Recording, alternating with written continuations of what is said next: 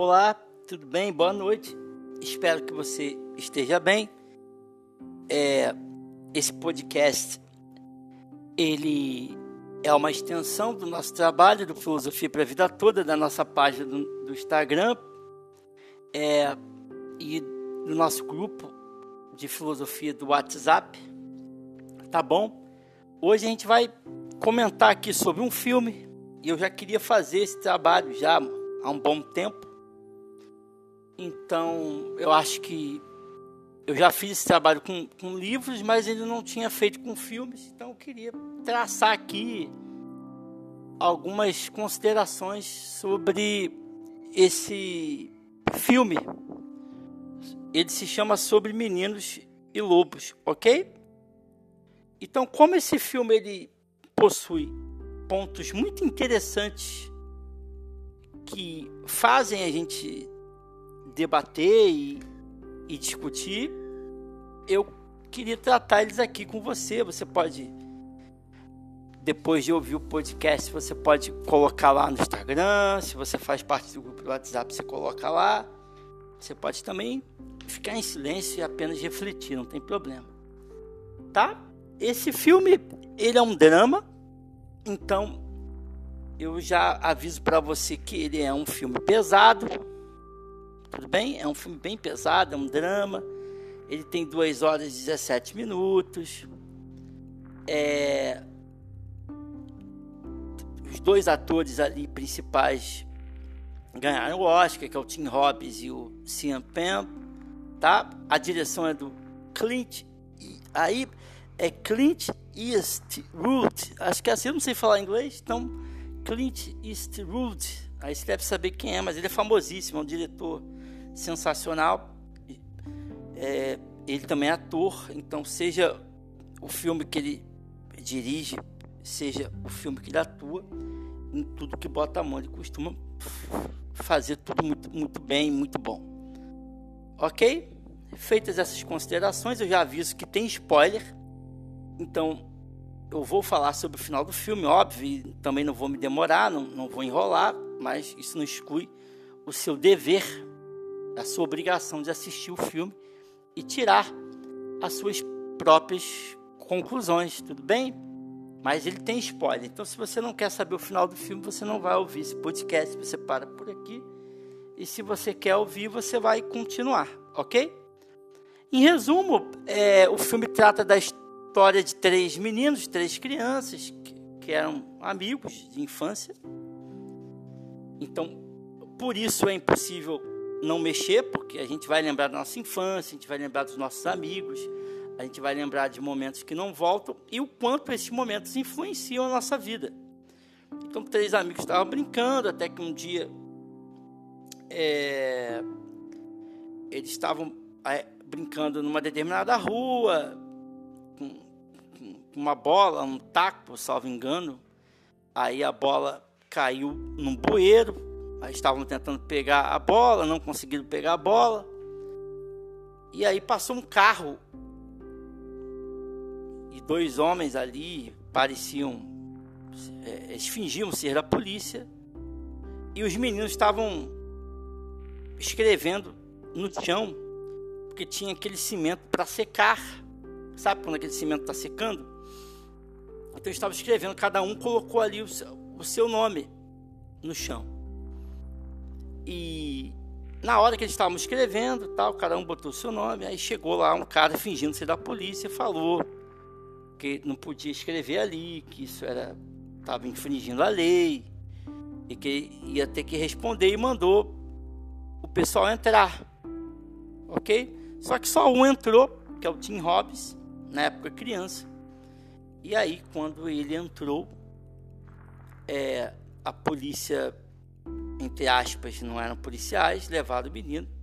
E depois foi descoberto que eles não eram policiais, levaram o menino para um lugar escondido.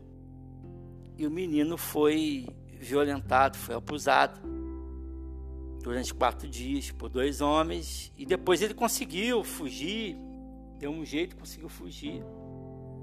E esse crime é, escandalizou ali o local, era uma cidade relativamente pequena. E isso chocou ali o local. E isso mudou a vida de cada um. Cada um deles cresceu, tiveram suas vidas. Mas esse ato, esse, esse trauma, ele causou mudanças sérias na vida dos três. O filme fala sobre isso. Obviamente, o mais afetado foi o Tim Robbins, porque foi abusado. E isso trouxe marcas significativas para a vida dele. E os outros dois, por mais que não tivessem sido abusados, sofreram porque eles tiveram a culpa dentro de si. Poxa, será que se a gente entrasse no carro junto ia ser diferente? Será que se eu entrasse no lugar dele seria diferente? Então, o filme gira sobre uma reflexão sobre as nossas condutas. É, a primeira, o primeiro ponto filosófico é aquele que eu já cansei de mencionar em outras, em outras oportunidades. O Montaigne vai dizer que uma conduta apenas pode gerar é, uma mudança de tal forma na nossa vida que essa mudança às vezes pode destruir completamente a nossa vida. Então, esse é o ponto nodal do filme. A conduta de entrar no carro quando o policial mandou é, mudou a vida dos três. E a reflexão é: tome cuidado com as suas atitudes, tome cuidado com o que você faz, porque às vezes uma atitude é, sem aparentemente inocente ou que a gente acha que, que não vai dar em nada, ela pode mudar completamente o curso das nossas vidas. Então nós decidimos de acordo com, com aquilo que nós pensamos. As nossas atitudes seguem os nossos pensamentos. Então, se você tiver bons pensamentos, a ideia é que você tenha boas condutas. Se você tiver pensamentos ruins ou não tiver muito, muitos bons pensamentos, a ideia é que as ações sigam os pensamentos. Então, a primeira reflexão filosófica é: se ocupe de pensamentos bons, se ocupe de pensamentos é, intelectivos, pensamentos que levem em conta o conhecimento, a razão, aquilo que possa somar à sua vida para que na hora de decidir você pudesse, você possa decidir da melhor forma possível. Eu particularmente, eu aqui na minha criação do Brasil, se estivesse com os meus amigos e parasse um carro daquela forma que parou e mandasse entrar, eu, tá? Eu, Michel, e, e pelo que conheço meus amigos, a gente não entraria no carro. A gente ia correr, até de forma consequente, podendo até tomar um tiro mas nós iríamos correr. Mas muitos entrariam. E aí sempre vai haver a reflexão: horas. É, se eu entro, se os três entrassem, será que os abusos iam acontecer? Às vezes não.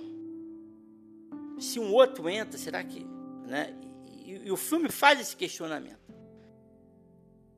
Então, de uma forma ou de outra, muitas vezes uma atitude faz toda a diferença. Então, uma vez eh, eu postei recentemente lá na página uma frase interessante: a vida é aquilo que a gente faz com ela, aquilo que a gente vai fazendo. E às vezes uma conduta pode ser fundamental. Às vezes, naquela situação ali, e o filme mostra que o carro nem estava tão perto, assim, o carro está até um pouco distante. O cara só mostrou a corrente, não mostrou que estava armado às vezes naquela situação melhor é correr e ver o que dado que entrar e, e seja lá o que iria acontecer. O filme segue, né? Eles ficam adultos e o, o Sam Pam ele tem uma filha, 19 anos, muito bonita, e ela um dia vai para um bar, tá?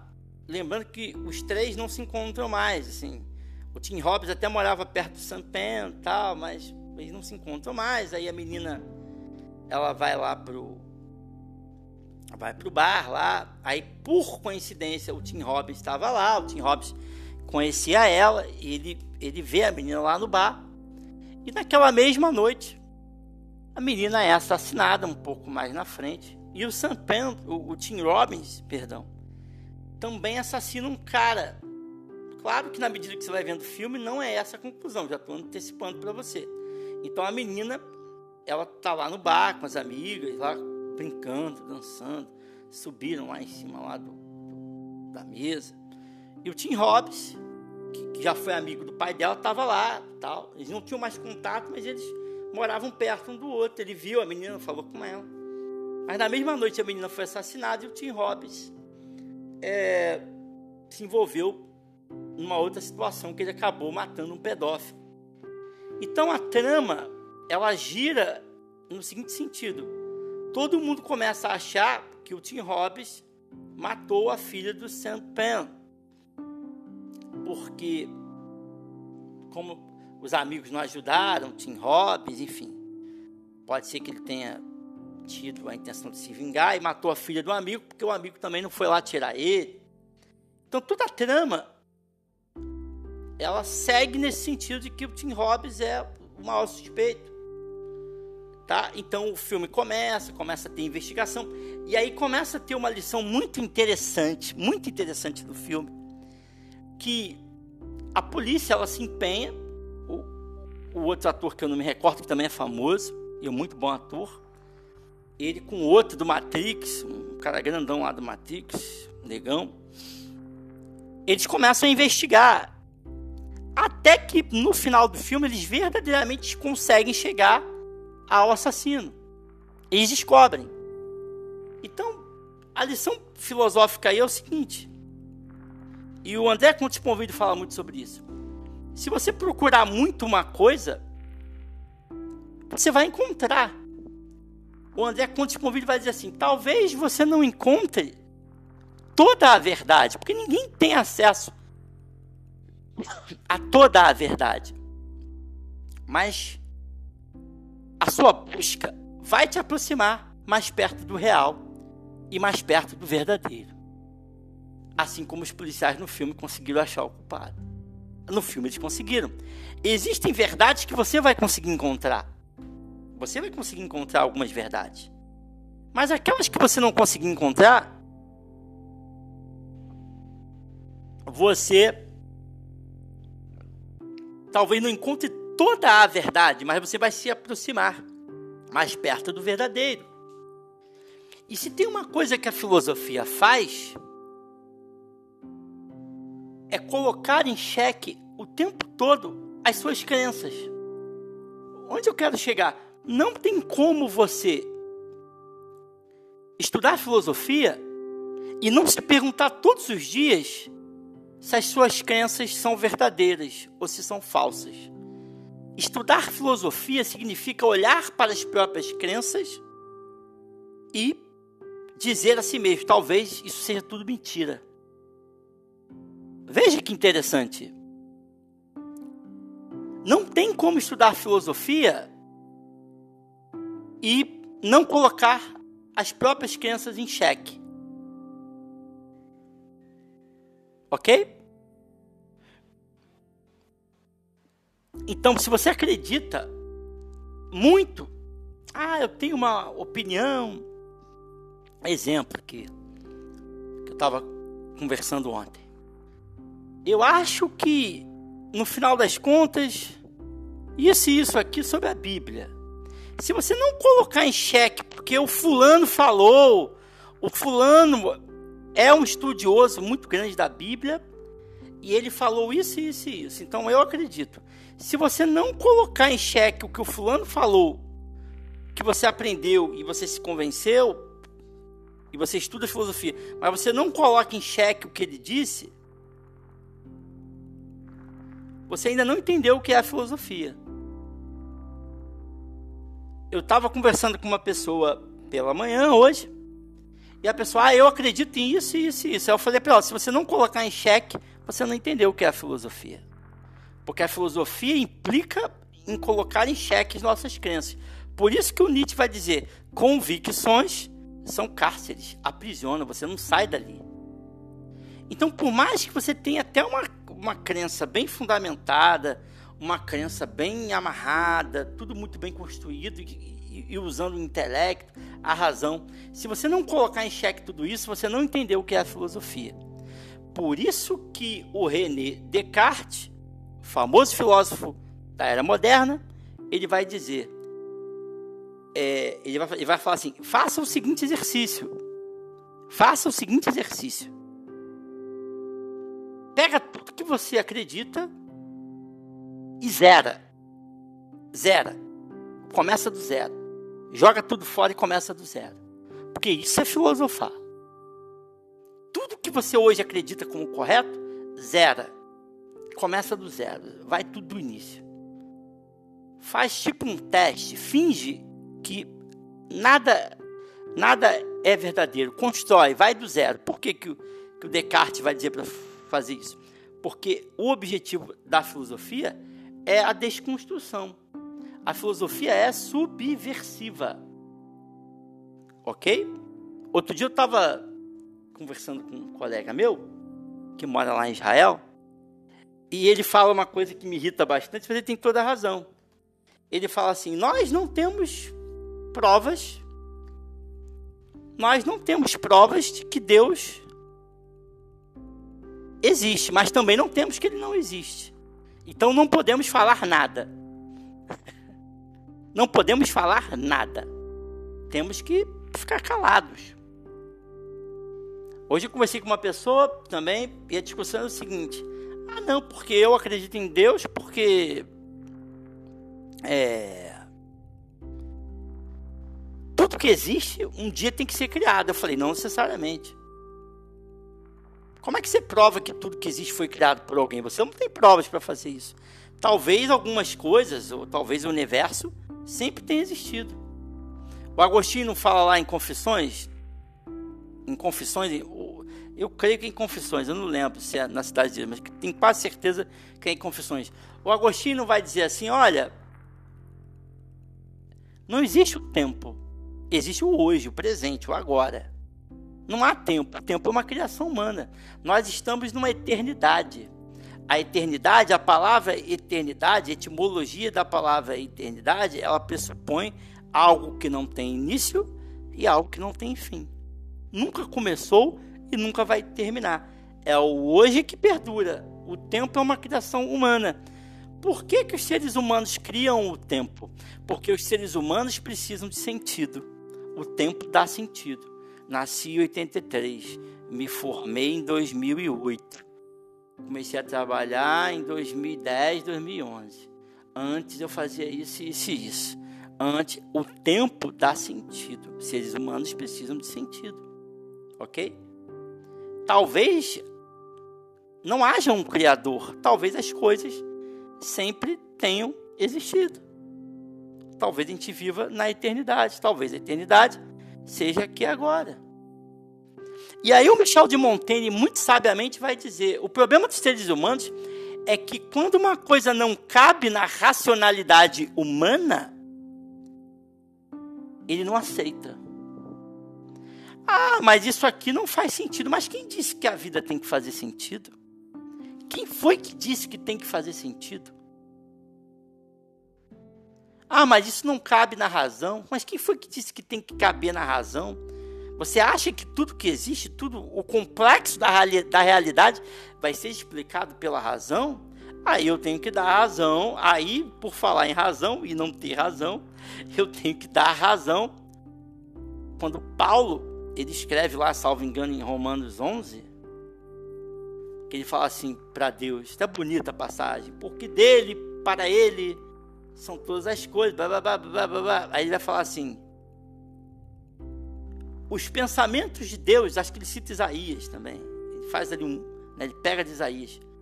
Os pensamentos de Deus são imensuráveis e, e sem fins. Ninguém pode entender. Ninguém pode entender o que Deus faz. Aí vem o Montaigne e vai falar o quê? Nem tudo cabe na razão humana. Não dá. A razão humana é limitada. O que, que o Schopenhauer vai dizer que o Schopenhauer vai dizer lá no clássico dele, é, é, é, é que tem o tomo 1, 2, é para além da representação, né? Além da representação da vontade. O que ele vai dizer? Os nossos sentidos não captam a realidade. Schopenhauer vai dizer. O que chega para a gente no nosso cérebro são ondas, a gente não capta o real. Os nossos sentidos não captam o real. O que significa dizer que a sua percepção do real é limitada. Você quer caber, você quer, quer, você quer condicionar o real. Você quer condicionar o real. A razão, nem que você quisesse, não cabe. Ok? Então, assim como os policiais conseguiram achar, se você, depois do iluminismo, né, do iluminismo, isso ficou muito claro. Se você fizer uso da razão, você vai ter uma vida melhor. Se você investigar, se você usar a filosofia, você vai desvendar o crime. E se não conseguir desvendar o crime, pelo menos você chega ali perto dele. Dá para você ter uma noção. Essa é uma lição filosófica interessantíssima. Quem procura, acha. Pode não achar tudo, mas uma boa parte vai achar. Ok? Então, o filme ele vai se desdobrando, aí a polícia vai procurando, até que finalmente eles descobrem lá o assassino, que não é o Tim Robbins. Porém, o Sam Penn, que teve a filha assassinada, achou que era o Tim Robbins. Então, o Sam Penn, o Sam antes da polícia achar, ele quis resolver o caso da forma dele. Ele não esperou a polícia resolver. Ele tinha os capangas, porque o Sam Penn já tinha sido preso, na verdade era um bandido. No final da história, no final das contas, ele era um bandido e ele com os capangas dele foram tentar resolver a história. Só que eles não eram treinados para isso, eles eram bandidos. E resolveram a história da forma errada. Mataram o Tim Hobbs. Lembrando quem é o Tim Hobbs? É o menino que foi levado e foi abusado. O Tim Hobbs foi assassinado pelo seu amigo de infância, sem pena que achou que ele matou a sua filha. Sean Pan errou. E a filosofia, ela é uma ferramenta que te ajuda a viver sem que você erre tanto. Porque toda vez que você erra, você mata uma pessoa. Olha que reflexão interessante. O Sam Pan errou e matou o Tim Robbins.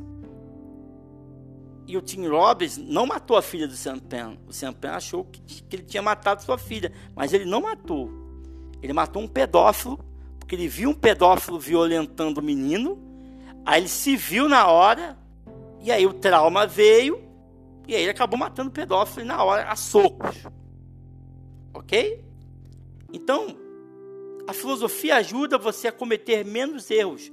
Porque quando você comete erros, são os outros que acabam pagando.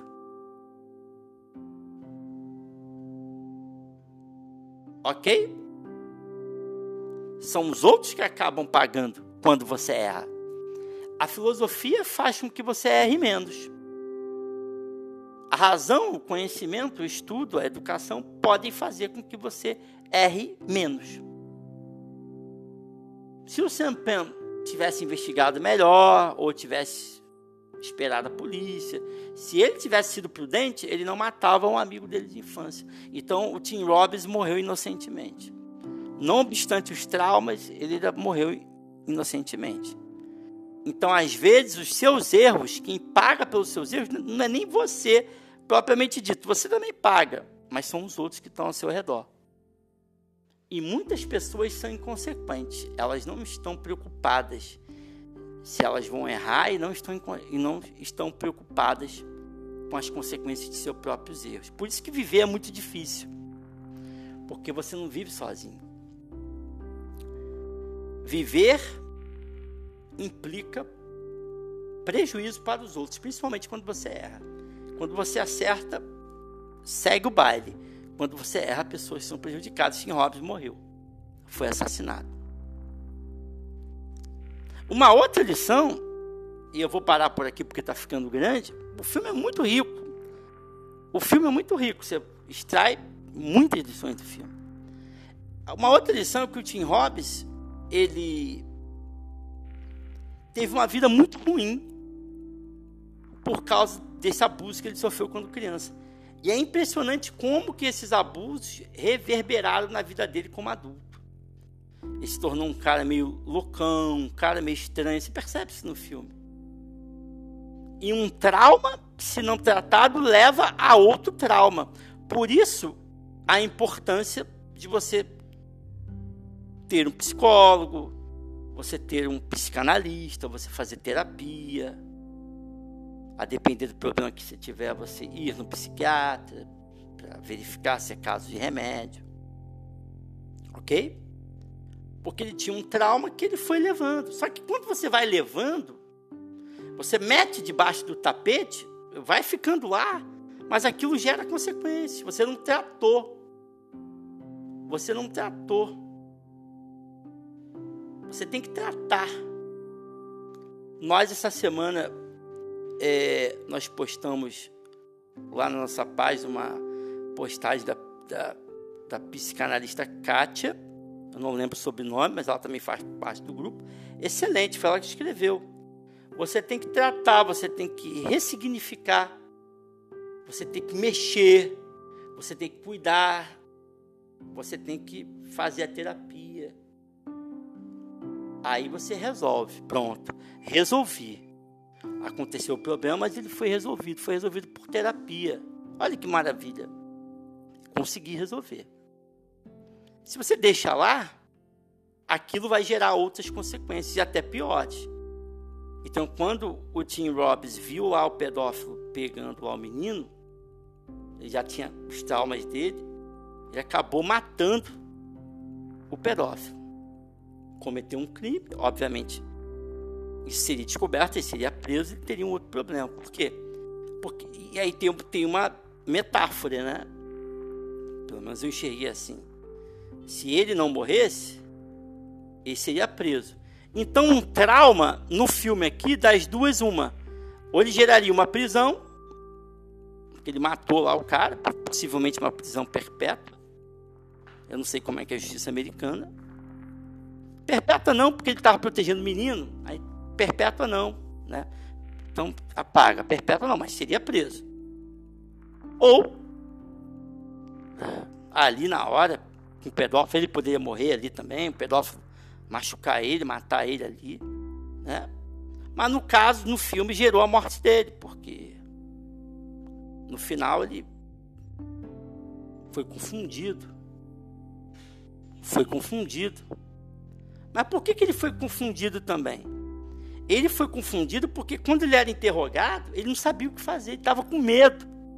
Desde o primeiro trauma, olha o trauma lá de trás gerando consequência nele. Ele estava com medo. Porque se tivesse resolvido as coisas e, e a polícia tivesse perguntado, é, fulano, o que aconteceu? Ele ia falar, não, eu vi um cara, se tivesse feito a terapiazinha dele, tivesse com o trauma dele já curado, resolvido, a polícia ia perguntar para ele, fulano, o que, que aconteceu? Não, matei um cara, porque eu vi uma criança. Aí, Aí contrataria o advogado, contrataria aqui o doutor Michel. Doutor Michel, matei um pedófilo. falei, fica tranquilo, você vai alegar legítima defesa de terceiro. Tu não fica preso nem um dia, nem vai precisar ficar preso. Você na hora ali, com medo, você já foi abusado, você teve um trauma, vai dar em nada. Vamos resolver. E não ia dar em nada mesmo. Mas ele não sabia como resolver. Então ele mente. Quando pergunto, ele chega em casa, ele, ele mata o pedófilo e vai para casa. Aí ele chega cheio de sangue, com a mão ferida e com uma abertura na barriga, né? Porque pegou ali a barriga dele, o cara acho que é, acabou atingindo ele, não lembro, enfim. A mulher pergunta, ele ele fala a verdade, mas fala a verdade de uma forma que ele não sabe se expressar, ele está com medo não está resolvido. Se ele tivesse resolvido, não ia dar ruim. Ele ia estar tá seguro, ia estar tá tranquilo, ia falar, não, ó, eu matei, tô indo lá na delegacia agora, resolver, já vou chamar um advogado, tá? Vou, vou dizer onde é que está o corpo, vou dizer onde é que eu coloquei o corpo. E é isso. Agora, quando você não resolve, aí você se embola e um trauma leva a outro trauma e as coisas vão só piorando. Aí o Sean Penn mata o Tim Robbins, né? Aí tem uma cena que eu achei escrota no final, que é a mulher do Sampen consolando ele, dizendo que ele é forte, tentando dizer para ele que ele matou o cara por engano, sim, mas quem não erra? Quem não erra, né? Ele é forte, ele foi resolver, ele não tem que ele não tem que ficar com, com, com ele não tem que ficar é, com ressentimento. O que, que, retrata essa parte que a mulher de São Pedro tenta consolá-lo? Ah, você matou errado, mas está tudo bem. As ilusões que os seres humanos precisam para viver. Tudo que o ser humano precisa para viver é de uma boa justificativa ilusória e está tudo bem. Às vezes ele bota isso na religião, às vezes bota isso em partidos ideológicos, na moral, vai dizer o Nietzsche, na gramática, na ciência, no ateísmo, no ceticismo, na própria filosofia. Tudo que ele precisa é de um conjunto de ilusões para seguir a vida dele. O Nietzsche já falou isso: nenhum ser humano está preocupado com, com a verdade. Ele precisa de um conjunto de fantasias e ilusões para ele justificar a vida e levar.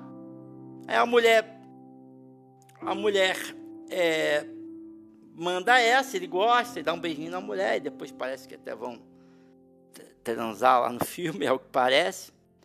E o filme termina com eles lá, lá nos Estados Unidos tem muito desfile, está tendo desfile.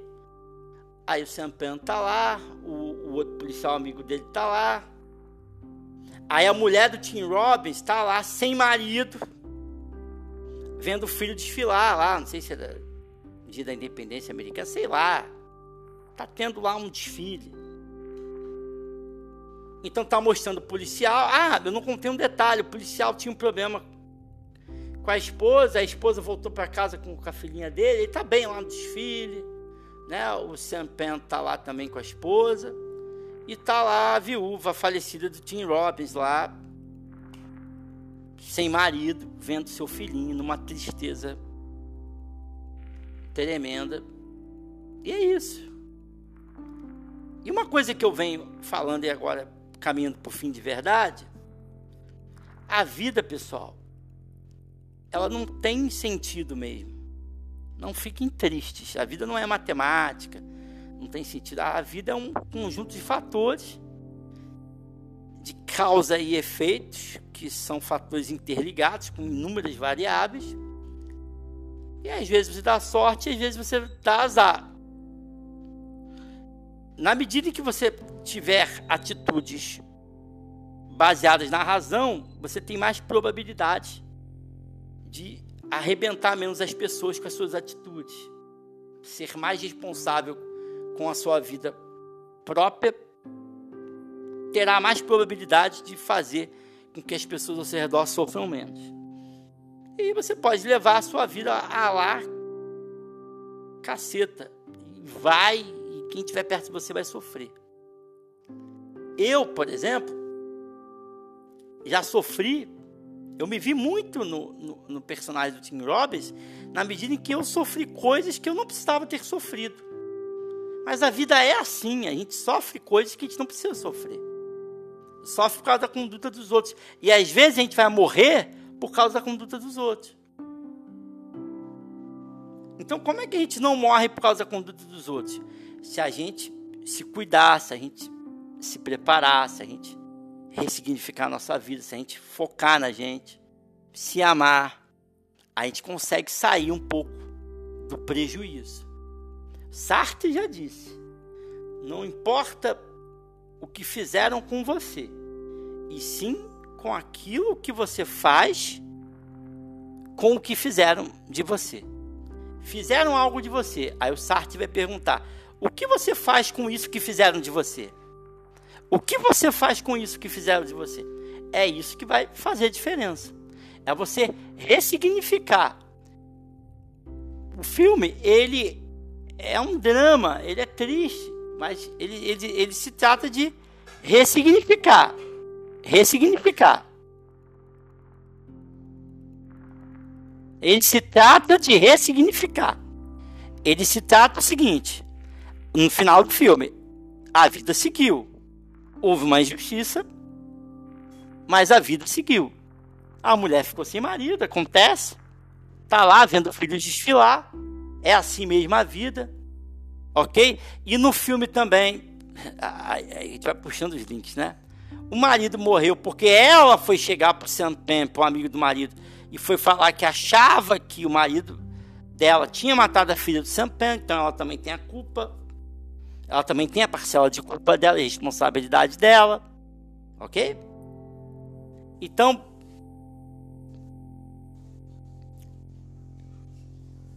a merda tá feita. Já era. A vida vai ter que seguir. E cada um vai ter que ressignificar e levar a vida do jeito que dá. A mulher também perdeu o marido, tá lá com o filho, vai ter que criar o filho sozinha. O outro que matou um amigo de infância é por engano, né? E o policial que demorou para desvendar o crime. E eu vou fechar agora aqui. Porque se eles tivessem sido mais rápidos, as coisas teriam se resolvido e teriam sido piores, perdão, teriam sido menos piores do que foram. Então a polícia também demorou. Então, se você demorar muito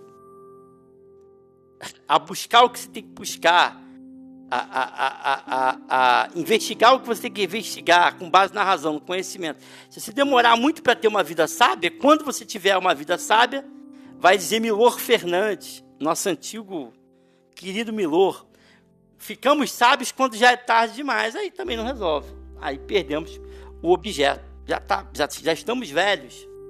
Aí já não adianta mais ser sábio agora, tá bom? Essas são as considerações do filme sobre meninos e lobos. Direção Clint e Westwood. Acho que é assim que fala. Você sabe quem é que eu estou falando? Sim, Pentin Robbins. E vamos ver se vinga aqui o nosso podcast filosófico sobre filmes, né? Esse filme eu já tinha visto um, há muito tempo, acho que vi logo quando um ano depois quando lançou, mas eu não me lembrava, então foi bom porque eu vi, me lembrei, tá? E é muito profundo. Vamos ver se a gente fala aí numa próxima oportunidade de um outro. E isso serve aí para a gente pensar. Um abraço, valeu.